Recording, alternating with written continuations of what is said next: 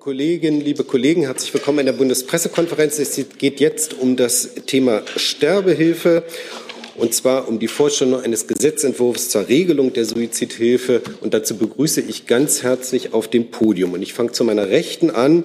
Da sitzt Katrin Helling-Pla von der FDP. Daneben hat Platz genommen Renate Künast von Bündnis 90 Die Grünen. Dann Helge Lind von der SPD. Es folgt Lukas Benner von Bündnis 90 Die Grünen. Ähm, Till Steffen, Bündnis 90. Ah, nein, pardon. Hier. Till Steffen sitzt hier zu meiner Linken, auch von Bündnis 90 Die Grünen. Dann Daneben hat Platz genommen Dr. Petra Sitte von der Partei Die Linke. Und jetzt bin ich noch mal ganz rechts außen bei Dr. Nina Scheer von der SPD. So, jetzt haben wir alle zusammen. Ähm, Frau Heddingpla beginnt mit einem Statement, danach folgt äh, Frau Künast, die Fragestellung dann aber gerne an alle Podiumsteilnehmer und Teilnehmerinnen. Frau Henning-Pla, Sie haben das Wort. Bitte schön. Ja, vielen Dank äh, für die Gelegenheit. Ich war vor inzwischen gut zwei Jahren schon einmal hier zum selben Thema. Seinerzeit haben zwei Gruppen von Abgeordneten aus dem Deutschen Bundestag fast zeitgleich ihre Ideen für ein Suizidhilfegesetz in die Debatte eingebracht und schon seinerzeit einte beide Gruppen eine Grundhaltung. Der Respekt vor dem individuellen Recht auf ein selbstbestimmtes Sterben, das das Bundesverfassungsgericht ja in seinem wegweisenden Urteil Anfang 2020 herausgestellt hat. Und auch schon seinerzeit hatten beide Gruppen ein Ziel, nämlich die, die Schaffung eines verständlichen, klaren Rechtsrahmens, die die gebotene Etablierung eines Schutzkonzepts mit der Möglichkeit, transparenten Zugang zu Medikamenten zur Selbsttötung zu erhalten, verbindet. Richtig ist, dass beide Gruppen auch unterschiedliche Vorstellungen von der Ausgestaltung eines solchen Rechtsrahmens hatten, zum Teil unterschiedlich nuancierten oder manchmal auch anders abbogen. Aber beide Gruppen hatten eines fest im Blick. Suizidhilfe in Deutschland braucht Menschlichkeit und keine Verbotsgesetze. Wir dürfen es Betroffenen nicht antun, dass ihr Recht auf selbstbestimmtes Sterben noch einmal wie zur Zeit des Paragraphen 217 Strafgesetzbuch leer läuft. Wir wollen Betroffene nicht alleine lassen und wollen nicht, dass sie auf unnötig risikoreiche und schmerzhafte Methoden zur Selbsttötung verwiesen werden, wenn es doch Medikamente gibt, die eine humanere Möglichkeit bieten. Deshalb gebot es die Vernunft, einen Weg zu suchen, um die Vorstellungen beider Gruppen zu vereinen. Der Tatsache, dass wir heute gemeinsam sitzen, entnehmen Sie bereits, dass es gelungen ist. Kommt es zur Verabschiedung unseres zusammengeführten Entwurfs, dann wird es ein flächendeckendes, hochwertiges und umfassendes Beratungsangebot geben, Stellen, an die sich Menschen mit Suizidgedanken wenden können, an denen sie nicht bevormundet werden, ihnen aber gerade auch Hilfe zum Weiterleben vermittelt wird, wo sie an die Hand genommen werden und der Weg in medizinische Versorgung, vielleicht die Palliativmedizin oder auch zu sozialen Unterstützungsangeboten geebnet wird, ganz individuell zugeschnitten. Stellen, an denen jede selbstbestimmte Entscheidung respektiert wird. Betroffene, die aus welchen Erwägungen auch immer selbstbestimmt sterben möchten, können sich an einen Arzt ihres Vertrauens wenden und dort die Verschreibung eines entsprechenden Medikaments erbitten. Selbstverständlich ist niemand zur Hilfeleistung verpflichtet. Ist der Arzt grundsätzlich bereit, obliegt es ihm, sich ein umfassendes Bild davon zu machen, ob der Betroffene aus autonom gebildeten freien Willen heraus handelt. Befindet sich der Betroffene in einem wirklich existenziellen Leidenszustand, etwa bereits in einer Palliativsituation, und ist das Vorliegen eines solchen Härtefalls auch von einem weiteren Arzt verbrieft, darf der Arzt sodann eine Verschreibung vornehmen. In allen anderen Fällen bedarf es vor einer Verschreibung einer Beratung in der Beratungsstelle und der Einhaltung einer Wartefrist von mindestens drei Wochen. Kommt es zu der Situation, dass es einer selbstbestimmt handelnden, äh, handelnden Person tatsächlich nicht gelingt, einen Arzt zu finden, kann sie von einer landesseitig zu benennenden Stelle eine Erlaubnis zum Medikamentenerwerb erhalten. Sie sehen, wir stellen sicher, dass niemand alleingelassen wird. Wir schreiben Prävention groß. Deshalb haben wir uns auch entschieden, zusätzlich einen eigenen Entschließungsantrag mit rein präventiven Fokus einzubringen, den die Kollegin Martina Stamm-Fiebig federführend mitentwickelt hat und der Ihnen heute ebenfalls vorliegt. Schließlich achten wir aber auch die Autonomie jedes Einzelnen und nehmen das Recht auf selbstbestimmtes Sterben ernst. Jeder Mensch muss sein Lebensende nach seinen eigenen Vorstellungen in Würde verbringen können. Und in diesem Sinne möchte ich gerne an die Kollegin Renate Künast weitergeben. Frau Künast, bitte. Danke.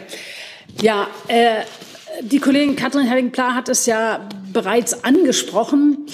Äh, vor drei Jahren hat das Bundesverfassungsgericht eine ganz herausragende Entscheidung getroffen, die uns, glaube ich, alle, auch die mit liberaleren Ansätzen, überrascht hat in seiner Absolutheit. Die haben nämlich gesagt, die Entscheidung des Einzelnen, dem eigenen Leben entsprechend dem individuellen Verständnis von Lebensqualität und von Sinnhaftigkeit der eigenen Existenz ein Ende zu setzen, ist dem Ausgangspunkt ein als Akt autonomer Selbstbestimmung von Staat und Gesellschaft zu respektieren.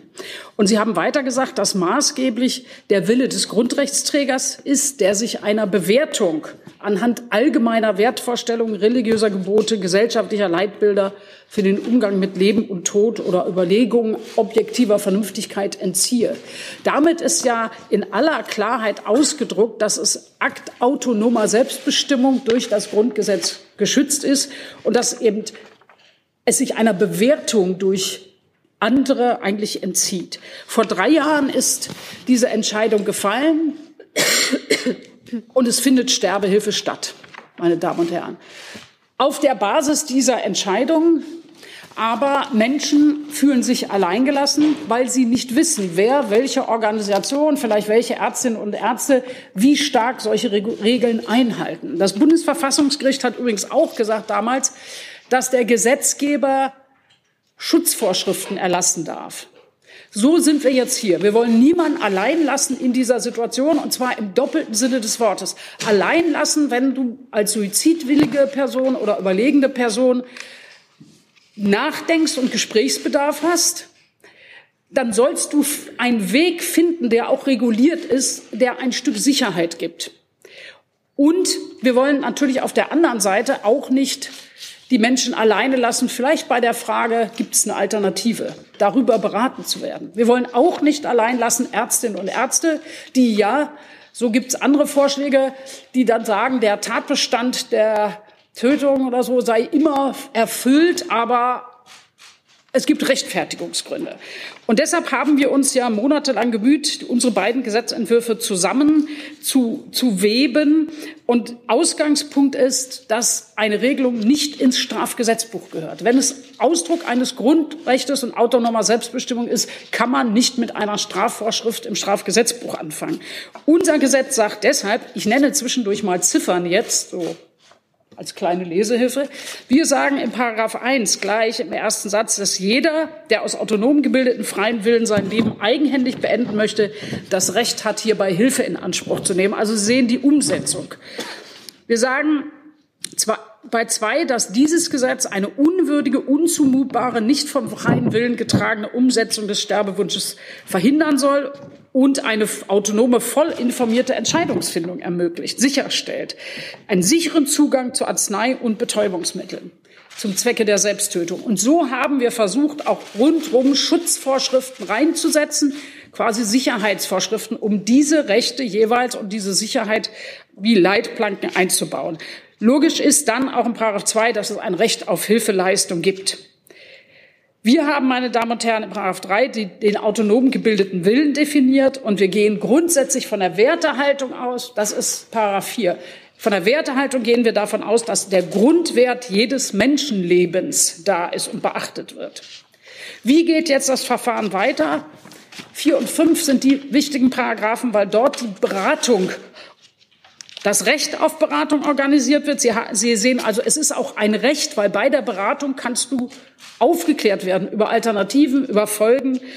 Und dort sollen, das haben wir geregelt, in der Beratung erhebliche Gesichtspunkte vermittelt werden. Wir müssen ausreichende Beratungsstellen haben. Wir sagen aber auch, dass als Beratungsstelle nur anerkannt wird, wer bestimmte Kriterien erfüllt. Das ist 5 Absatz 2. Es geht hinaus zum Beispiel über hinreichend persönlich fachlich qualifiziertes äh, Personal. Es geht um äh, notfalls ärztlich, fachärztliche Unterstützung. Es geht darum, dass man mit anderen Stellen, die öffentlich-privat Hilfe anbieten, zusammenarbeiten soll, aber umgekehrt sich eben nicht am materiellen Interesse von anderen Beratungseinrichtungen oder so oder selbst äh, orientiert. Damit ist der Rahmen gesetzt, in dem die Beratung stattfindet. Und nun kommt der wichtige Punkt. Es gibt zwei verschiedene Verfahren. Äh, Katrin Helling-Pla hat das bereits angetippt. Es gibt quasi ein reguläres Verfahren und ein Härtefallverfahren. Hier finden sich, also hier kommt dann ein großer Teil Zusammenlegung von zwei Gesetzentwürfen sozusagen zum Tragen. Äh, mir ist wichtig, oder meine Antragsgruppe war wichtig, dass wir an der Stelle sagen, in diese Verfahren hereinkommen nicht Menschen, mit, äh, die nicht volljährig sind, weil wir die Frage des Autonoms und richtig abschätzend dort kritisch sehen.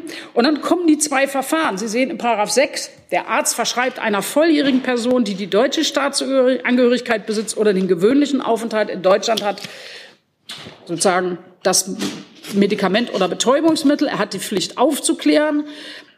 Und er kann nur verschreiben, wenn die Bescheinigung über eine Beratung vorliegt. Und die Bescheinigung über die Beratung hat auch noch mal einen Sicherheits Ding, weil da damit eigentlich die Person einmal aufgeklärt wurde und weil wir einen Zeitrahmen gesetzt haben, die darf höchstens drei, die muss mindestens drei Wochen alt sein und höchstens zwölf, wenn verschrieben wird. Wir wollen also einen Zeitrahmen des Nachdenkens, des, der Frage sozusagen der, der Festigkeit dieser Entscheidung haben, aber deshalb auch nicht zu lang.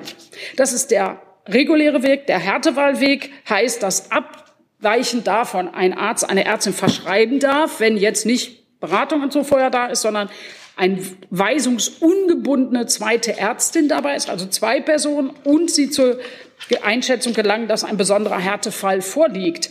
Den haben wir in sieben Absatz zwei definiert. Der sagt nämlich, ein besonderer Härtefall ist gegeben, wenn sich die suizidwillige Person gegenwärtig in einem existenziellen Leidenszustand mit anhaltenden Symptomen, die die Person in ihrer gesamten Lebensführung dauerhaft beeinträchtigen, befindet oder in absehbarer Zeit befinden wird und insbesondere bei Vorliegen einer nicht heilbaren, krank, fortschreitenden und nicht oder weit fortgeschrittenen Erkrankung mit zugleich begrenzter Lebenserwartung. Also Palliativfälle fallen damit auf alle Fälle mit drunter. Wenn Vereine Sterbehilfe machen, Sie sehen das in Paragraph 9, Vereine, die Sterbehilfe machen, machen es nicht einfach, sondern wir haben an dieser Stelle eine Verordnungsermächtigung für die Bundesregierung reingenommen, um Details zu regeln, von denen wir sagen, die muss man so detailliert nicht im Gesetz regeln. Das wären Meldepflichten, Dokumentation, Vergütungen, keine Gewinnorientierung und es muss alle zwei Jahre auch überprüft werden, ob die Voraussetzungen für Beratungsstellen und so weiter noch vorliegen. Wir haben auch, wir haben bei der Beratungspflicht aber auch eine Übergangsregelung vorgesehen, weil wir wissen, dass natürlich die Einrichtung der Beratungsstellen oder auch dann der Länderstellen, weil wenn Beratungsstellen nicht da sind oder Ärzte nicht da sind, sollen auch die Bundesländer Stellen benennen. Dafür haben wir eine Übergangsfrist gemacht. Lassen Sie mich einen Satz noch sagen zum Präventionsantrag. Wir haben einen Präventionsantrag geschrieben, der Ihnen auch verteilt ist, denke ich, der in gleichermaßen vom Respekt getragen ist einer autonomen, einer selbstbestimmten Entscheidung. Deshalb finden Sie bei uns keine Aussagen darüber, dass wir irgendwie solche Entscheidungen bewerten, sondern wir respektieren sie. Und wir haben eines gemacht, dass wir wirklich eine nationale Strategie einfordern. Sie wissen sicherlich, dass viele Jahre wiederholt der Bundestag beschlossen hat, aber es gibt keine Strategie und keine flächendeckende Beratung. Deshalb haben wir zwei Forderungen gestellt. Einmal, dass bis zum Januar 24 uns vorgelegt werden soll, strategisch etwas, was eine, ein Konzept, das eine Informationskampagne besonders für gefährdete Gruppen, Jugendliche, junge Erwachsene und Senioren anbietet, dass wir noch mal rangehen an den Umfang psychotherapeutischer Versorgung. Die muss nämlich bedarfsorientiert sein und sichergestellt werden. Der noch schwierige Teil, dafür haben wir gesagt, bis Juni 24, es sollen gemeinsam mit den Ländern Beratungshilfsangebote diskutiert werden, erweitert werden bis hin zur Frage der aus- und Weiterbildung für Hausärztinnen, Hausärzte und andere und in die Forschung. Wir glauben, dass das dazugehört und dass es Fristen braucht, damit was entschieden wird. Herzlichen Dank für die Eingangsstatement.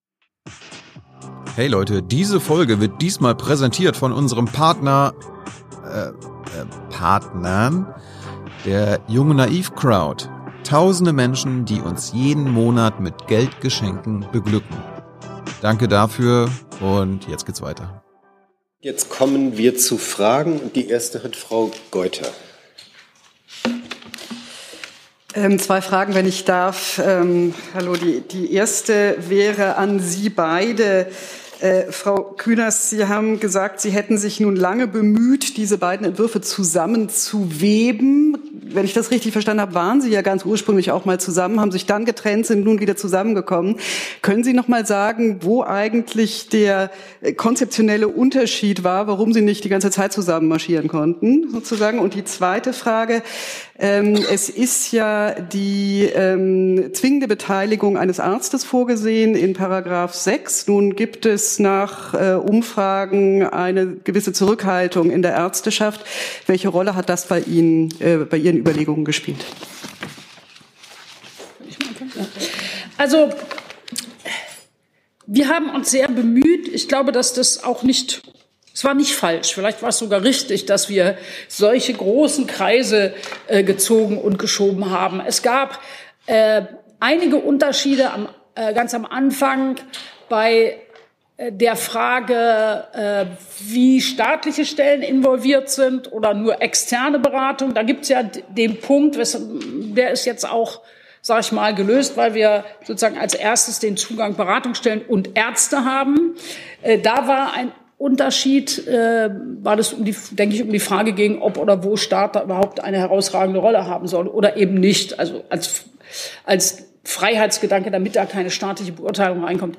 Der andere große Punkt war sicherlich äh, die Frage der Härtefälle, die wir unterschiedlich hatten, äh, also die wir auch drin hatten, äh, sozusagen mit zwei unabhängigen Ärztinnen und so. Also ich hätte es gerne alles früher geregelt, aber ich scheue die Debatten, die wir in Untergruppen hatten, nicht. Ähm, und äh, wir wären früher dran gewesen, wenn es die Pandemie nicht gegeben hat, die uns und dann den Krieg, die uns äh, als Abgeordnete mit vielen anderen Dingen beschäftigt hat. Jetzt weiß ich, was ich noch vergessen habe. Die Volljährigkeit war der, die Volljährigkeit war der äh, dritte, vielleicht differenzierte Punkt. Aber das Thema ist so groß, dass Debatten nicht zu lang sein können und glücklicherweise sind wir fertig geworden. Frau Sitte? Ich war jetzt ähm, schon bei der zweiten Frage von Frau Geuter, deshalb. Ähm, naja, es gibt ja eine neue Umfrage von der Deutschen Gesellschaft für Schmerzmedizin, die ja doch ähm, belegt, oder zumindest äh, sehr starke Indizien dafür aufzeigt, dass es einen gewachsenen Teil unter den Ärzten und Ärztinnen gibt, äh, die sich insbesondere auch mit dieser Frage auseinandergesetzt haben und aus der hervorgeht, dass von den Ärzten etwa, also von den Befragten, ähm, ungefähr 82 Prozent befürwortet haben ärztlich assistierten Suizid. Und ich halte das auch für sehr wichtig in diesem Konzept, das wir verfolgen, äh, die ärztliche Verschreibung einzubinden einzubinden, die ärztliche Beratung einzubinden und darüber hinaus eben vorgelagert in den Beratungsstellen ganz andere Fragen zu klären, die sowohl Ärzte mit ihren Aufgaben als eben auch die Einbettung der Situation der Betroffenen äh, weiter fasst. Also insofern hat es da offenkundig zu früheren Umfragen, die ja bei 30 Prozent, wenn ich mich recht erinnere, lagen, ähm, eine deutliche Veränderung gegeben, was mit Sicherheit auch darauf zurückzuführen ist, dass es eine längere Diskussion zu diesen Themen gegeben hat. Vielleicht äh, hängt die Antwort auf beide Fragen sogar auch ähm, eng zusammen, denn unsere, unserer Gruppe ähm, war ja die Vorstellung wichtig, dass Suizidhilfe grundsätzlich im Arzt-Patienten-Verhältnis und die Verschreibung von Medikamenten dort am besten aufgehoben ist. Dass es Ärzte sind, die sich mit der Feststellung von Einwilligungsfähigkeit äh, auskennen, dass es Ärzte sind, die im Umgang, ähm, in der Aufklärung von Patienten geschult sind und die ähm, im Umgang äh, mit Medikamenten sich auskennen und zu denen oft ein lange gewachsenes Vertrauensverhältnis zu den äh, Patienten besteht. Natürlich ähm, ähm, ist es aber denkbar, dass es ähm, die Situation gibt, dass es schwierig ist, im Einzelfall äh, Ärzte zu finden. Die Gruppe äh, Künast ähm, und andere hatte deshalb ursprünglich als grundsätzlichen Regelfall die Verschreibung durch eine Behörde äh, vorgesehen oder die, die Erteilung einer Erlaubnis durch eine Behörde vorgesehen. Das widersprach äh, unseren Vorstellungen. Wir haben uns jetzt darauf, darauf geeinigt und ich halte es auch für eine sehr gute Lösung, dass in den Fällen, wo jemand tatsächlich nachweislich kein Arzt findet, dass er sich dann an eine äh, nach Landesrecht zu benennende Stelle wenden kann und dort eine Erlaubnis erbitten kann. Wir aber die grundsätzlich die Situation haben, dass das Arzt-Patienten-Verhältnis der richtige Ort dafür ist. Dann Herr Vietztum. Ähm, ich wollte fragen, was ist mit Patienten, die keine eigenständige Entscheidung mehr treffen können? Muss jeder eine Patientenverfügung entsprechend umformulieren, dass eine solche Maßnahme darin enthalten ist? Oder ist ein nicht mehr autonom Entscheidender in jedem Fall nicht Teil dieses Konzepts? Zweite Frage, darf ein Arzt für diese, äh, für diese Maßnahme werben? Analog 219a, das kennen wir ja von anderswo. Und die dritte, ähm, ist das in jedem Fall an eine Diagnose einer Krankheit, also psychisch oder physisch gebunden. Also kann jemand mit Liebeskummer, der das gar nicht mehr aushält, dann auch im Zweifel eine solche Verschreibung erhalten? Oder ist das ausgeschlossen? Vielen Dank. Ich beginne ja. ja. er muss immer sagen, das Wort. Nee, ich, ich, Sie können einfach äh, das unter sich sozusagen auslösen. Ich mache erstmal Frage an. Lukas und dann ja, fang an. Ähm, ich beginne mit Ihrer ersten Frage nach Patientenverfügung. Ähm, das ist nach dem Entwurf so nicht möglich, denn wir sehen vor, dass ein autonom gebildeter freier Wille vorliegen muss. Und der muss im Moment vorliegen, in dem die Verschreibung stattfindet.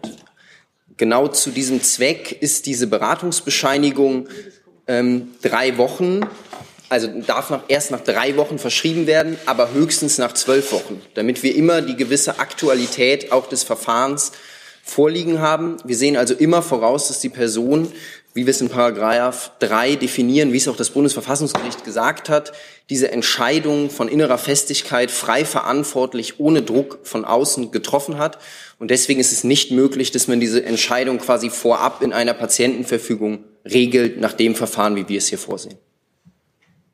Ich sage dann was zu, zum Liebeskummer. Das ist ein komischer Satz jetzt, aber kenne mich damit aus. Insofern, Wer nicht? Ja, ich kenne mich mehr aus als du, aber das ist nicht Thema für die heutige Veranstaltung.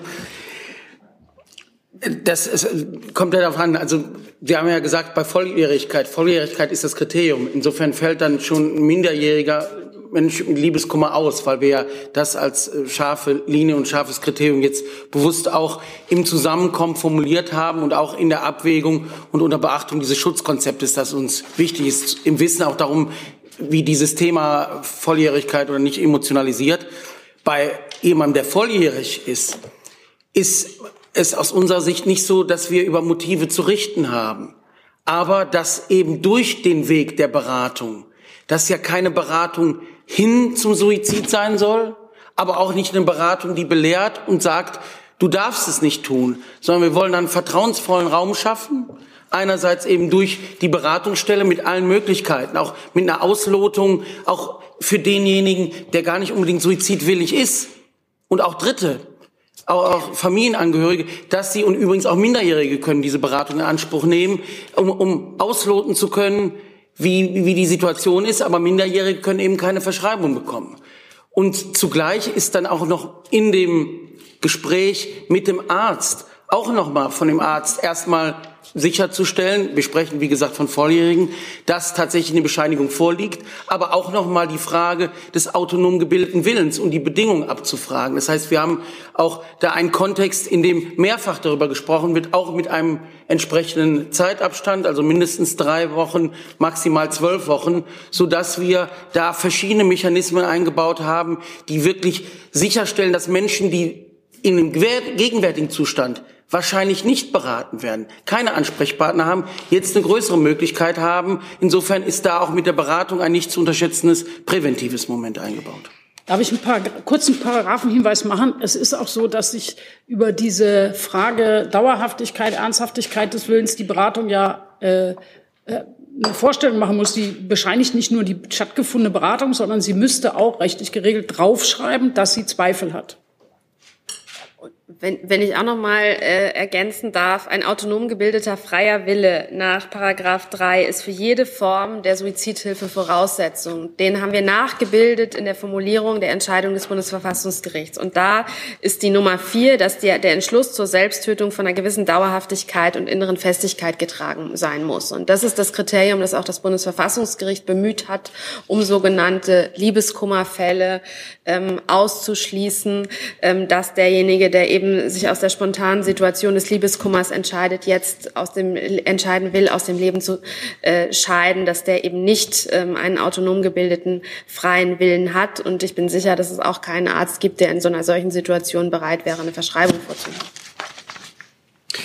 Die Frage der Werbung war noch nicht geklärt. Ach, die Werbung. Die Werbung. Genau. Wer möchte Werbung machen? Ja, bitte. Also über die Frage der Werbung möchte ich gar nicht kurz eingehen, dass äh, wenn eben ein Arzt jetzt ähm, äh, oder wenn eine Stelle darauf hinweisen würde, äh, dass äh, so etwas von ihm in einer besonderen Qualität ange angeboten wird, dass das dann äh, auch jetzt schon ausgeschlossen ist. Also insofern haben wir kein gesondertes, äh, keine gesonderte Regelung. Es ist aber eben auch ganz klar definiert, was die Beratungsstellen, also alle von uns adressierten Stellen, die eingeflochten sind in, in, in die gesetzliche gesetzlich, in den gesetzlichen Anwendungsbereich, dass die bestimmte Aufgaben wahrzunehmen haben. Also über eine positive Bestimmung der Aufgaben ist definiert, was diese, was diese Stellen zu leisten haben und was nicht. Und da ist die Werbung nicht mit enthalten. Eine ein Satz der Präzisierung, ähm, was, was Frau Scheer gerade ähm, meinte. Wir haben keine explizite strafrechtliche Regelung vorgesehen. Was wir natürlich schon haben, ist in Artikel 5 des Gesetzes die Aufnahme ins Heilmittelwerbegesetz, sodass dieselben Regelungen gelten, die auch jetzt im Heilmittelwerbegesetz bereits für die Werbung für ähm, medizinische Tätigkeiten äh, ist, weiterhin gelten. Das ist jetzt schon ausgeschlossen. Dann als nächste Fragestellerin Frau Buschow. Ich habe auch drei, wenn ich darf, aber sie sind Sie dürfen. sehr kurz. Ähm, da die Länder verpflichtet werden sollen, das Beratungsnetzwerk aufzubauen und es quasi auch bezahlen müssen, ist die Frage, ist das ein zustimmungspflichtiges Gesetz? Also braucht es die Zustimmung durch den Bundesrat und haben Sie da Bedenken, dass das klappt? Ähm, die zweite Frage, ähm, die Diskussion hatte ja damals angefangen, auch auf wegen der Kritik an gewissen Sterbehilfenorganisationen, denen man auch vorgeworfen hat, äh, ein Geschäft mit der Suizidassistenz zu machen. Deswegen die Frage, was bedeutet denn Ihr Gesetzentwurf für private Sterbehilfeorganisationen? Was ändert sich für die und wird denen werden die es schwerer haben? Und die dritte Nachfrage ist nochmal zur Volljährigkeit. Die steht ja im Paragraph 6. Ein Arzt darf nur Volljährigen. Im Paragraph 7 zu den Härtefällen steht das nicht. Gibt es im Härtefallverfahren auch Möglichkeiten sozusagen für Minderjährige? Ja, würde ich äh, gerne beantworten. Ähm, die ersten äh, zwei Fragen jedenfalls. Also das ist in der Tat so, dass wir hier ein Zustimmungsgesetz haben und das, Sie haben es auch richtig erkannt. Es sind die Einrichtungen der Beratungsstellen, die die Zustimmungsbedürftigkeit auslösen. Äh, es würde jetzt ja keinen Sinn machen, das ist ja gerade Kern der Regelung, dass wir ein ausreichendes Angebot vorsehen für solche Beratungsstellen. Darüber machen wir ja den Weg, um Leute wirklich mit Leuten abzuklären, ist das jetzt ernsthaft, das, was wir gerade erörtert haben. Also die brauchen wir unbedingt. Und die kann es natürlich sinnvollerweise nur ähm, in der Fläche dann geben. Es muss hier auch in einigermaßen erreichbarer Nähe geben. Und deswegen ist es eine Aufgabe, die die Bundesländer haben. Wir haben uns dabei orientiert an dem Konzept äh, der Schwangerschaftskonfliktberatung, wo es ja durchaus ähnlich ist, dass es solche Beratungsstellen gibt, das ja auch gut funktioniert. Das müssen also nicht zwingend staatliche Stellen sein, sondern äh, Stellen, die dann auch bei freien Trägern angesiedelt sein können.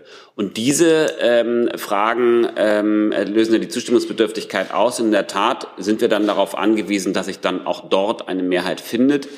Äh, wir haben natürlich den, die Erwartung an den Bundesrat, dass wenn der Bundestag tatsächlich an seinem, durch einen langen Prozess zu einer Erklärung kommt, dass dann der Bundesrat äh, nicht das verunmöglicht, es ist absolut legitim, dass der Bundesrat im Hinblick auf die Frage der Finanzierung dieser Strukturen dann äh, in die Diskussion einsteigt. Aber wir hätten schon die Erwartung, dass äh, diese Wertentscheidung, die der Bundestag hier trifft, dann auch akzeptiert wird. Bei anderen Lösungen, die man anders wählt, wäre es ja auch denkbar, ohne die Zustimmung auszukommen. Aber wir gehen hier davon aus, dass hier eine Akzeptanz da ist. Die Sterbehilfevereine in der Tat, da hat die Diskussion begonnen. Da hatte ich vor langen Zeiten auch mal selber schon mal Berührung, weil ich in meiner Rolle als Justizsenator in Hamburg da häufig angesprochen wurde wegen meines seinerzeitigen Vorvorgängers, der ähm, sich dann dieses Betätigungsfeld als Anschlussverwendung gesucht hatte.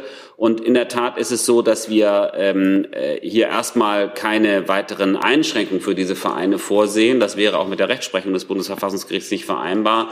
Aber wir wollen natürlich äh, sicherstellen, dass das eben keine äh, Gewinnveranstaltung ist. Und dort gibt es eben deswegen auch extra eine Verordnungsermächtigung, um genauere Vorgaben machen zu können. Also es sind ja Vereine, die erstmal dann nicht auf Gewinnerzielung ausgelegt sind von der äh, Rechtsform her, aber um genauere Vorgaben machen zu können und auch reagieren zu können auf Entwicklungen in diesem Feld gibt es diese Verordnungsermächtigung. Da würde ich gerne ergänzen. Ja, man kann das sozusagen restriktiv regeln ob jetzt im Gesetz oder in der Verordnung, aber da das Beratungsangebot und aus der Perspektive der Betroffenen ist es ja gedacht, unentgeltlich ist. Ähm, und man ansonsten in den betreffenden Vereinen zunächst Mitglied werden muss, einen Jahresbeitrag bezahlt und bei Inanspruchnahme der Sterbehilfe nochmal einen höheren vierstelligen Betrag nach meiner Kenntnis. Und wir haben ja äh, durchaus eine ganze Reihe von E-Mails und Gesprächen geführt in den letzten Jahren und Monaten. Also einen etwas beachtlichen vierstelligen Betrag für die Inanspruchnahme der Sterbehilfe. Würde das bedeuten, dass der oder diejenige sich ausdrücklich natürlich äh, dafür entscheiden würde, ähm, eher nicht in so eine Situation ko zu kommen, also dieses unentgeltliche Beratungsangebot in Anspruch zu nehmen, was so viel heißt, niemand muss mehr außerhalb von Deutschland Sterbehilfe suchen. Niemand muss mehr höhere Beträge aufbringen. Und das bedeutet eben auch mit Blick auf die soziale Situation von älteren Menschen, von Erkrankten oder überhaupt äh, von Menschen, die sich in Not fühlen und mit einem solchen Gedanken auseinandersetzen, dass dessen soziale oder deren soziale Situation nicht der ausschlaggebende Punkt sein muss, um selbstbestimmtes Sterben für sich zunächst zu besprechen, sich Beratung zu holen oder eben dann im letzten Zug vielleicht sogar umzusetzen. Äh, ich wollte noch was ergänzen zum Bundesrat kurz. Es wäre ja sehr komisch, wenn ein zustimmungspflichtiges Gesetz beim Bundesrat hängen würde, das am Ende heißt, äh, wegen Bundesverfassungsgerichtsentscheidung findet Sterbehilfe statt, aber die Schutzvorschriften, die das, die Entscheidung ermöglicht hat, werden nicht realisiert. Zum Beispiel das Thema Vereine, das jetzt hier beide adressiert haben, das fände ich schon, also das würde ich mich sehr wundern, wenn der Bundesrat sich so entscheiden würde. Ja, der muss, muss ja eigentlich auch sich mit der Frage des Schutzes, der Schutzvorschriften, der Sicherheit und der Verfahrensregeln beschäftigen. Die Volljährigkeitsfrage, Sie haben zitiert, den 6 Absatz 1, Satz 1, eine Arzt, Ärztin darf einer volljährigen Person, ja. Und dann sind Sie auf den 7 gegangen.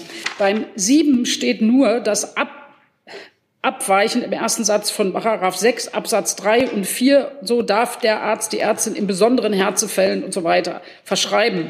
Das heißt, nur die Regelung des 3, Bescheinigung vorlegen nach einer Beratung, äh, Frist von mindestens drei Wochen, die gelten nicht. Die sonstigen Voraussetzungen des Abseits 1 gelten. Also Härtefälle müssen auch volljährig sein. Ja, das, voll, das genau. Härtefälle müssen volljährig sein, deutsche Staatsangehörigkeit oder gewöhnlichen Aufenthalt hier. Und nur die Frage vor Härtefälle sind ja meistens so krank, dass du sie nicht erst zu einer Beratung schickst und dann noch drei Wochen wartest oder hm, so. Also da ist sozusagen die Öffnung für den Härtefall, der da auch näher äh, beschrieben wird. Dann Herr Scholz. Welches? Ist es, äh, achso, das Weiße. Ja, die, jetzt habe ich es. Ja, Scholz, keine Ahnung. Ich wollte wissen, können äh, Einrichtungen Angebote der Sterbehilfe untersagen oder sind sie gehalten, das äh, auch anbieten zu müssen? Und wie ist das weitere parlamentarische Verfahren? Gehen Sie von einer Entscheidung noch vor der Sommerpause aus? Das wäre dann im Juli, erste Woche. Von, wer will von euch? Einrichtung. Einrichtung.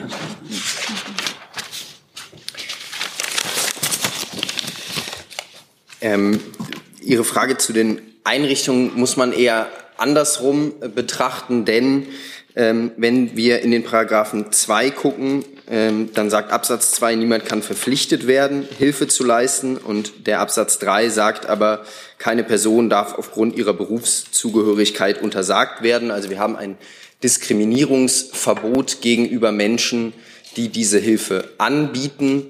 Ähm, und somit sichern wir ab, dass Menschen, die das anbieten möchten, die zu dieser Leistung bereit sind, keinen beruflichen Nachteil dadurch erleiden können, wenn sie es anbieten. Dann darf ich nochmal präzisieren, können äh, meinethalben Einrichtungen von Diakonie oder Caritas untersagen, dass bei Ihnen derartige Angebote möglich sind? Äh, also Sie können nicht grundsätzlich sowas immer verneinen. Weil, also damit, ich weiß, dass wir wissen, dass einige das gerne gehabt hätten als Erlaubnis, aber man kann nicht ein Grundrecht für jede Konstellation ausschließen. Also, und deshalb haben wir es auch an dieser Stelle sozusagen nicht aufgeschrieben. Ja?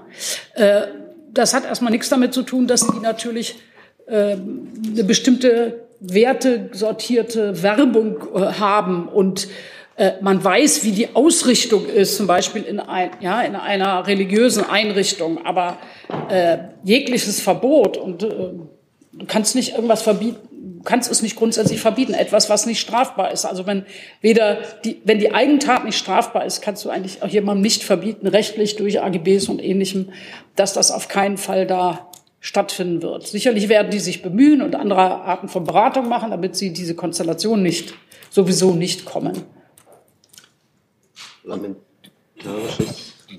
Die Frage zur äh, Zeitplanung, also geplant ist Abschluss tatsächlich am letzten Plenartag vor der Sommerpause. Also die letzte Sitzungswoche Anfang Juli an dem Freitag soll abgestimmt werden. Das heißt, die beiden verbleibenden Gruppen, unsere zusammengeführte Gruppe einerseits und die Gruppe Castellucci und andere, werden jetzt die verbleibende Zeit nutzen, um, um Unterstützung zu werben, damit dann tatsächlich eine Mehrheit zustande kommt. Das heißt, der Bundesrat wäre dann in seiner letzten Sitzung auch damit befasst?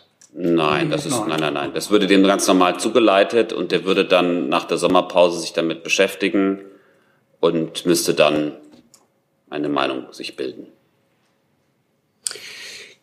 Gibt es weitere Fragen? Dann nochmal Frau Buschow. Äh, eine Frage, weil äh, wissen Sie, wie viele Unterstützer Sie haben? Also die, es gibt natürlich Unterschriften, die man zählen kann, aber die Gespräche gehen ja weiter. Haben Sie ein Gespür dafür, wie viel Unterstützung Sie aus dem Parlament haben für Ihren Entwurf? Und jetzt würde ich doch noch mal gerne nachfragen, weil Sie diesen Paragraphen 2, den ich jetzt nachgelesen habe, Beschäftigten dürfen keine Nachteile entstehen, wenn sie das machen. Das bedeutet auch, dass kirchliche Einrichtungen, wo ja durchaus überlegt wird, dass man in einer Einrichtung definiert, bei uns findet das nicht statt und quasi es den Mitarbeitern versagt, das wäre dann nicht möglich. Das ist genau das, was Sie im Blick haben, sozusagen, das zu verhindern. Also ich glaube, man muss zum einen unterscheiden äh, zwischen dem, dem, dem Hausrecht, äh, das entsprechende Pflegeheime, Organisationen und so weiter in ihren Räumlichkeiten haben. Das kann man ihnen nicht verbieten, äh, das auszuüben und ähm, aber einen Mitarbeiter beispielsweise zu kündigen, nicht zu befördern, der bereit ist, jenseits seiner beruflichen Tätigkeit ähm, privat äh, Sterbehilfe äh, zu leisten. Das wollen wir mit dem Gesetz äh, unterbinden. Vielleicht wird es so ähm, noch mal klarer.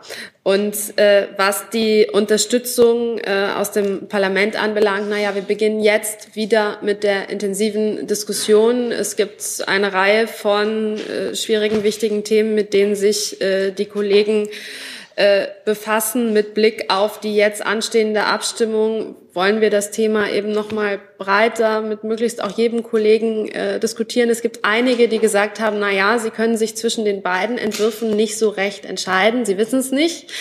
Ähm, und äh, da hoffen wir natürlich schon, dass die sich jetzt nach dem heutigen Tag äh, entscheiden und auch zu unserem äh, Entwurf äh, bekennen. Ähm, ich glaube aber abschließend ähm, kann man keinerlei Prognosen äh, stellen. Wir sind äh, gut aufgestellt. Ähm, was die Unterstützerzahlen angeht, ähm, gemeinsam auch insbesondere und ähm, äh, sehen äh, der Abstimmung entgegenwerben bis zur letzten Minute und äh, gehen davon aus, dass wir am Ende überzeugen. Wenn ich da noch was ergänzen darf, sagen was, was selten ja eine Rolle spielt in den Debatten, ist ja, dass es ja durchaus Debatten auch in der Bevölkerung gibt. Also das ist ja ein Thema, das in, in vielen Haushalten und in Gesprächen und in Vereinen durchaus immer aufkommt in dem, in dem Zusammenhang. Und ähm, es wäre eben dann wirklich eine aus meiner Sicht verzerrende Darstellung der Realität, dass sehr restriktive Strafbarkeitsansätze in der Bevölkerung mehrheitsfähig sind. Es ist, das Gegenteil ist der Fall. In Umfragen, aber auch in, sozusagen in der eigenen Induktion. Und das Parlament ist eben nicht völlig losgekoppelt von der Bevölkerungsentwicklung. Wir haben viele junge Abgeordnete, auch viele, die denen die Frage der Selbstbestimmung sehr wichtig ist, die auch mal einen neuen Blick werfen, also die nicht allein geprägt sind durch die Debatten der Vergangenheit, sondern diese Perspektiven und auch gefragt haben, durchaus auch mit Interesse blicken auf dieses Zusammenkommen, auch Wert darauf legen, dass wir gesucht haben, wie können wir das Schutzkonzept gemeinsam verbessern, wie können wir aufeinander zugehen und durchaus so eine gegenseitige Korrekturkultur auch wichtig finden. Und ich finde, das ist auch nochmal eine Dimension, die man nicht äh, vernachlässigen sollte auch noch mal kurz ergänzen? Ähm, in den Gesprächen, die über, die Letz-, über das letzte Jahr stattgefunden haben, es wurde ja nicht zu jedem Monat gleich intensiv geführt, aber es war doch, ähm, wenn es darum geht, wie viel Unterstützer hat nun was, äh, doch durchaus äh, stark zu spüren, ähm, dass ähm, diejenigen, die sich bisher noch nicht unbedingt als Unterzeichner zu erkennen gegeben haben, auch sich wünschen, dass eben ein gemeinsamer Antrag existiert. Das ist zum einen festzuhalten. Und es ist auch festzuhalten, dass es einige gibt in der Gesellschaft, wie auch bei uns im Bundestag, die äh, zunächst erstmal aus sich heraus eine Grundhaltung haben, nicht unbedingt großartige Neuregelungen haben zu wollen. Und die natürlich jetzt aber schon, wenn, der, wenn es zu einer Entscheidung im Bundestag kommt, äh, natürlich auch noch mal mit einem anderen Blick darauf äh, schauen werden, äh, weil es ja nun mal ähm, um eine Neuregelung geht und dann noch mal neu in die Priorisierung kommen werden, welcher der vorliegende Antrag ist dann der, der Ihnen am nächsten ist. Und auch das ist ein Spektrum von Meinungsbildung, äh, was auch in den nächsten Wochen bis zur Entscheidung durchaus noch eine Relevanz haben wird in der Gewinnung von Unterstützern. Herr Vizdu. Ähm, hier oben auf dem Podium befinden sich keine Politiker der AfD und der Union. Ich nehme an, die AfD haben Sie nicht gefragt, aber haben Sie Unionspolitiker angesprochen? Gibt es da Sympathisanten für Ihren Gesetzentwurf? Und zum Zweiten, werden bei den Anhörungen auch religiöse Institutionen mit eingeladen oder sind die außen vor? Also ich kann für äh, uns sagen, dass wir in dem ganzen Prozess, und das geht ja jetzt schon jahrelang so, ja, seit 2015 oder so, immer auch Kolleginnen und Kollegen von der Union angesprochen habe. Ich habe es auch nach, seit der äh, Gerichtsentscheidung versucht, aber äh, es gab die unterschiedlichsten Gründe, warum sie nicht wollten. Darüber will ich jetzt aber gar nicht spekulieren. Die waren sehr breit gestreut, äh, ist der eine Punkt. Und Ansonsten in dem gesamten Prozess haben, glaube ich, beide Anträge mit einer Vielzahl von Wissenschaftlerinnen und Wissenschaftlern, ja. Praktikern und so weiter äh, geredet. Also Katrin Henning-Pla und ich sind uns öfter begegnet, irgendwas per Zoom auf äh, Kongressen der Onkologie und Hämatologie. Ich wusste gar nicht, was es alles gibt, aber wo gerade aus dem medizinischen Bereich viele Leute versucht haben, mit uns zu reden, zu verstehen. Äh, wir haben Veranstaltungen gemacht mit Leuten. Ich habe in der Zeit auch sag ich mal, extrem viel gelernt, weshalb ähm, und daraus auch den Blickwinkel darauf, dass auch im medizinischen Bereich, zum Beispiel in der Onkologie, Hämatologie, also wenn es wenn du sozusagen angesichts des Endes deines Lebens bist, dass gerade da auch viele sagen, wir brauchen Leitplanken, wir brauchen Leitplanken und wollen Regeln haben für alle Beteiligten. Also damit nicht, hier ist ja die Frage Gewinnorientierung da gewesen, die Betroffenen selber oder die Ärztinnen und Ärzte, die da aktiv sind, die Verwandten, so, dass sie alle auch das Gefühl haben, es gibt hier eine Regel, da haben sich Leute Gedanken drüber gemacht und ich bin da auf der sicheren Seite, äh, statt da, Petra Sitte hat es angesprochen, sozusagen äh, zwingend einen Verein beitreten zu müssen, tausende Euro zahlen zu müssen. So. Und äh, so weißt du, dass sich ein System entwickelt, das zu Recht auch ein Stück Vertrauen hat für diese Frage. Fängt mit einer offenen Beratung an. Und wir werden sehen, wer sich noch wie entwickelt oder bewegt.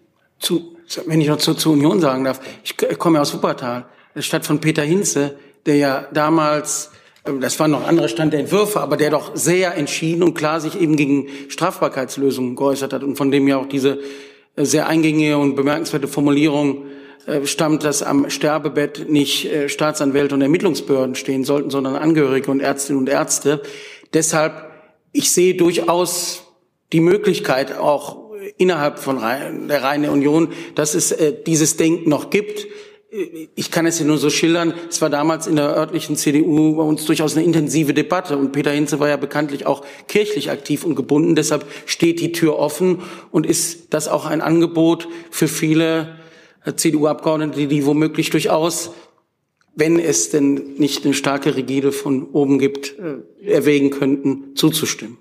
Sollte es denn eine ähm, namentliche Abstimmung geben und einen Unifraktionszwang oder also ohne Fraktionszwang definitiv. Das ist der Grund, warum wir hier ja auch als äh, Gruppe äh, sitzen und uns so formiert haben.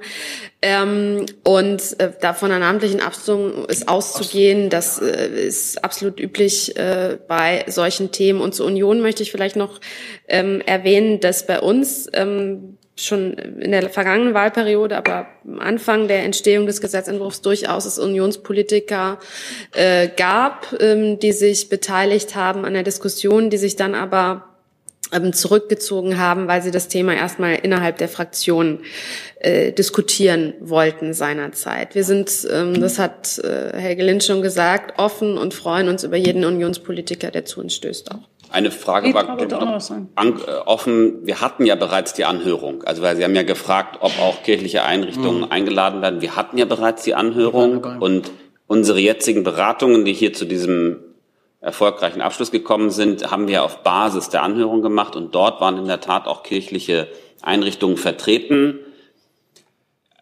Ich war sogar auf mehreren kirchlichen ja, Veranstaltungen. Ja, das, das kann man natürlich nur sagen, vom Verfahren her, also sozusagen ist, der Bundestag hat eben auch jene angehört. Ich will nur gerade sagen, ich habe kurz ein bisschen innegehalten, ob der passenden Formulierung, weil es schon zu merken war, dass man sich dort auch ein bisschen schwer tat mit der Rechtsprechung des Bundesverfassungsgerichts, die aber eben genau diesen Punkt, und das ist ja auch das, das kann, können vielleicht andere hier nochmal hervorheben, in der Unterscheidung zu dem konkurrierenden Entwurf, ähm, ähm, weil wir tatsächlich das der wesentliche Unterschied ist, dass wir für uns in Anspruch nehmen, dass wir das sehr ernst nehmen, was das Bundesverfassungsgericht dem Gesetzgeber aufgegeben hat, nämlich dass wirklich die Freiheit äh, hier im Vordergrund steht und dass das vielleicht bei dem anderen Entwurf nicht ganz so gut gelungen ist. Würde ich eigentlich auch gerne nochmal betonen wollen. Es, es geht wirklich auch um, eine, um ein Grundverständnis und dass uns, äh, dass mit diesem Antrag klar verbrieft ist, es geht um die individuelle Entscheidung und, und das, die Ausübung dieses Rechts auf selbstbestimmtes Sterben. Und man kommt in der Diskussion häufig, äh, oder man spürt in der Diskussion häufig, das war auch bei der Anhörung deutlich geworden, dass äh, letztendlich äh, doch es äh, Vertreter gibt, die letztendlich eine andere Perspektive wollen, die letztendlich doch sagen wollen, was sie für den richtigen oder für den falschen Weg halten. Und wenn man das Verfassungsgerichtsurteil konsequent umsetzt. Und äh, das haben wir auch schon vor dem Verfassungsgerichtsurteil eine entsprechende Perspektive auf die Situation gehabt. Dann muss es um, um die individuelle Entscheidung gehen, sonst ist das nicht entsprechend gewürdigt. Frau Sitte? Ähm, das schließt auch noch mal an, erstens an das an, was Frau Kühners gerade gesagt hat und an die allererste Frage, eine der ersten Fragen von Frau Geuter äh, zu der Problematik, wie die Ärztinnen und Ärzte damit umgehen ähm, nachdem das Bundesverfassungsgericht das Urteil verkündet hat und begründet hat, ähm, waren ja auch die Landesärztekammern gezwungen, äh, diese Passagen aus äh, ihren Verordnungen, also ihren Ordnungen zu streichen, ähm, nach denen ähm, die Unterstützung ähm, des, der Suizidhilfe problematisch für sie war, bis hin, dass Ärzte fürchteten, unter Druck zu kommen bezüglich ihrer Approbation und ähnliches. Einige Länder hatten gar keine Regelung und deshalb glaube ich, hat sich an der Stelle auch in der Ärzteschaft selber etwas im Diskurs geändert. Also man ist offener im Umgang und im Austausch damit. Und das hat man auch gemerkt bei der Diskussion und Vorbereitung zu diesem Gesetz. Ich habe jetzt noch zwei Fragestellerinnen. Kollegin, bitte. Sie hatten da auch eine Frage, oder? Ja, dann bitte. Hassenkamp vom Spiegel. Ähm, ich wollte noch mal kurz zurück zu dem Liebeskummer und der Frage, was davon Dauer heißt, weil Liebeskummer kann man ja auch über mehrere Jahre haben, weiß ich nicht. Ähm, vielleicht Herr Lind, der sich damit auskennt. Ähm, und dann die Frage, wie Sie mit Depressionen umgegangen sind. Soll, Soll ich? Ja, machst du zuerst. Zuerst. Ähm, also es gibt oder in je, jeder Einzelfall muss einzeln betrachtet werden. Man kann, was psychische Erkrankungen angeht, auch was beispielsweise Demenz angeht, keine ähm, man kann das nicht kategorisieren, sondern deswegen ist es ja auch so wichtig, dass der Arzt in der, in der Situation, in der er ist, da ins Spiel kommt. Und natürlich kann der Arzt auch, wenn er Zweifel hat, beispielsweise, also erstens wird er im Zweifelsfall von der Verschreibung absehen. Aber wenn er sagt, er möchte sich versichern vor einer Verschreibung, dann besteht natürlich auch die Möglichkeit, dass der sich ein weiteres Konsil äh, eines weiteren Arztes einholt und ähm, äh, dort äh, sagt, ich möchte das nochmal begutachtet haben, ob die äh, Person jetzt äh, tatsächlich frei verantwortlich handelt. Wenn eine Person frei verantwortlich, selbstbestimmt, aus autonom gebildeten Willen handelt, wie wir in Paragraph 3 normiert haben und wie es das Bundesverfassungsgericht äh, entschieden hat und er sich dann entscheidet, aus dem Leben scheiden zu wollen, dann sind die Motive egal. Da hat uns das Bundesverfassungsgericht deutlich gesagt, einen gegen die Autonomie gerichteten Lebensschutz darf es nicht geben. Die Motive, darüber haben wir als Gesetzgeber nicht zu befinden. Was man vielleicht noch ergänzen kann zum Thema äh, psychiatrische Guter, weil das ja immer ange angesprochen wurde. A, ist nochmal der, der, die Frage der, des Praktischen. Also wenn wir gucken, wie die psychiatrische Versorgung ist, würde bedeuten, wenn man es zum Normfall machen würde, dass in jedem Fall eine psychiatrische Gutachtung stattfinden würde, äh, dass diese teilweise gar nicht stattfinden können mangels der Fülle des, der Angebote. Und es wurde auch, und deshalb haben wir da, denke ich, einen sehr ausgewogenen Weg, der auch immer noch ermöglicht, im Falle des Zweifels Gutachten hinzuzuziehen, Konsil hinzuzuziehen, aber auch den Hinweis des Ethikrates bekommen, dass eben nicht grundsätzlich bei Menschen, die mal psychisch erkannt waren, einfach die Freiheit zu entscheiden und der autonom gebildete Wille ausgeschaltet werden kann, sondern dass wir da die Verhältnismäßigkeit wohl zu achten haben und entsprechend so ein gestuftes Verfahren, das sinnvoller ist. Hier ist Hans, der informelle Alterspräsident hier. Aus Erfahrung geboren der Hinweis, es lohnt sich, Jung und Naiv zu unterstützen, per Überweisung oder PayPal. Guckt in die Beschreibung. Das ist gleich ein ganz anderer Hörgenuss. Ehrlich. Und dann, Frau Geuter hatte die erste und vermutlich auch die letzte Frage. Bitte. Herr Steffen, Frau Scheer, Sie haben es eben angedeutet. Ähm, würden Sie es weiter zuspitzen mit Blick auf die Verfassungsgerichtsentscheidung und den konkurrierenden Entwurf? Halten Sie den für verfassungswidrig?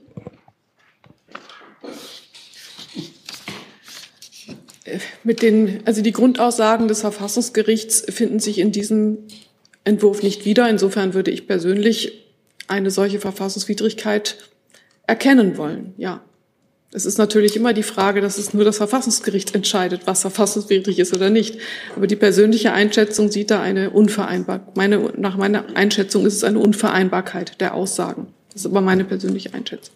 Also mir kommt schon so ein bisschen vor, als wäre das, was in einem anderen Entwurf drinsteht, ein Wiedergänger dessen, was mhm. verworfen wurde.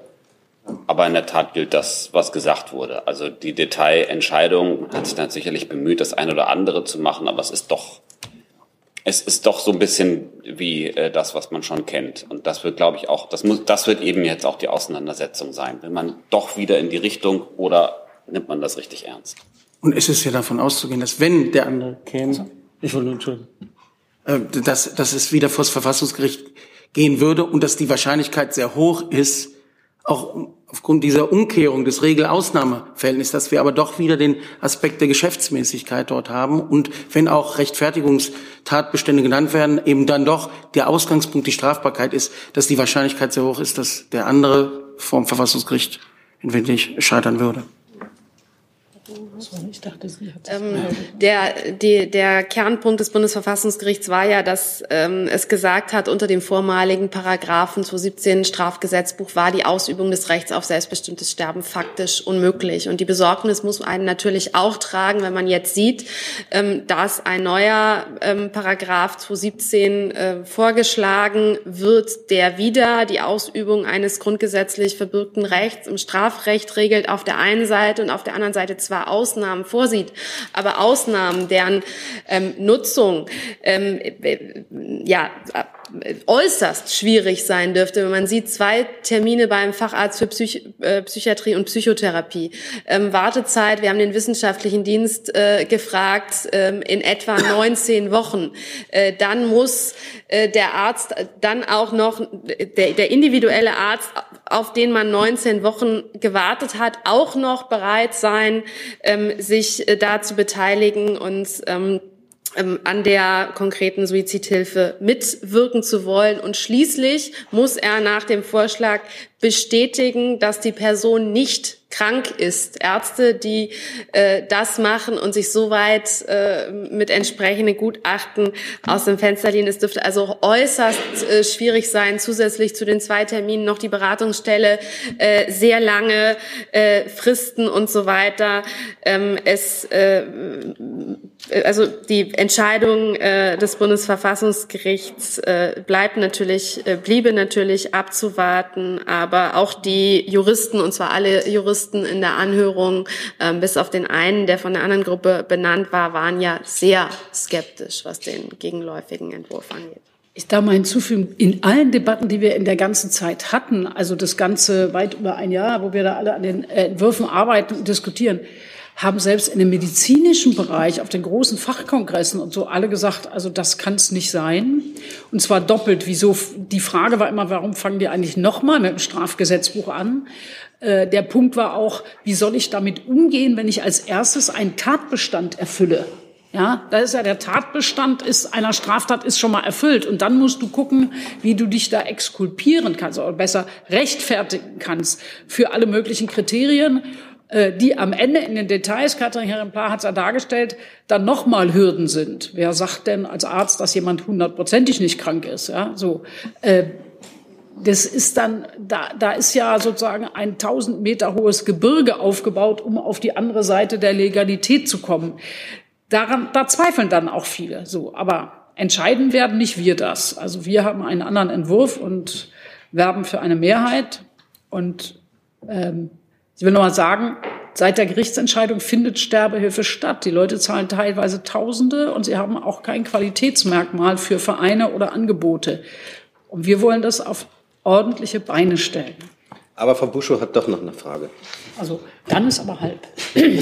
Das ist äh, zu, einer, zu einer Detailregelung. Ähm, wenn ich mich recht erinnere, korrigieren Sie mich gerne, gab es bei Ihnen, Frau Künast, im Entwurf die, ähm, die Regelung, dass man ein Mittel, also man bekommt es verschrieben, man mhm. kann es zu Hause haben, man weiß aus Studien schon, das hilft ja vielen. Aber ich glaube, da gab es bei Ihnen eine Frist, dass man das nach einer gewissen Zeit, wo man es nicht genommen hat, wieder zurückgibt. Äh, weil ich das jetzt nicht alles komplett lesen konnte, haben Sie das mitgenommen oder haben Sie das gelassen?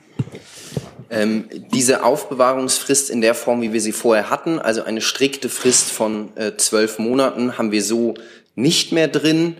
Was man natürlich dennoch betonen muss, diese ganze Frage Aufbewahrung ist nicht gänzlich ungeregelt, denn beispielsweise im BTMG, also der Wirkstoff Babital ist aktuell ja nur als Betäubungsmittel zu erhalten, sind die Aufbewahrungsregelungen, also vor allem die Sicherungsregelungen einzeln abgebildet. Wir haben aber nicht mehr äh, diese zwölf Monatsfrist, auch das ein wenig die Reaktion auf die Anhörung ähm, und die Gespräche, dass wir nicht erzeugen wollten, dass es wie eine Art Druck zum Ende diesen Jahres gibt, ähm, das Medikament nun doch einzunehmen. Deswegen haben wir keine konkrete Rückgabefrist mehr. Dann sind wir mit allen Fragen durch. Ich bedanke mich ganz herzlich fürs Kommen in die Bundespressekonferenz und alle Teilnehmer hier auf dem Podium. Bedanke mich für die Fragen und für die Aufmerksamkeit und schließe die Pressekonferenz.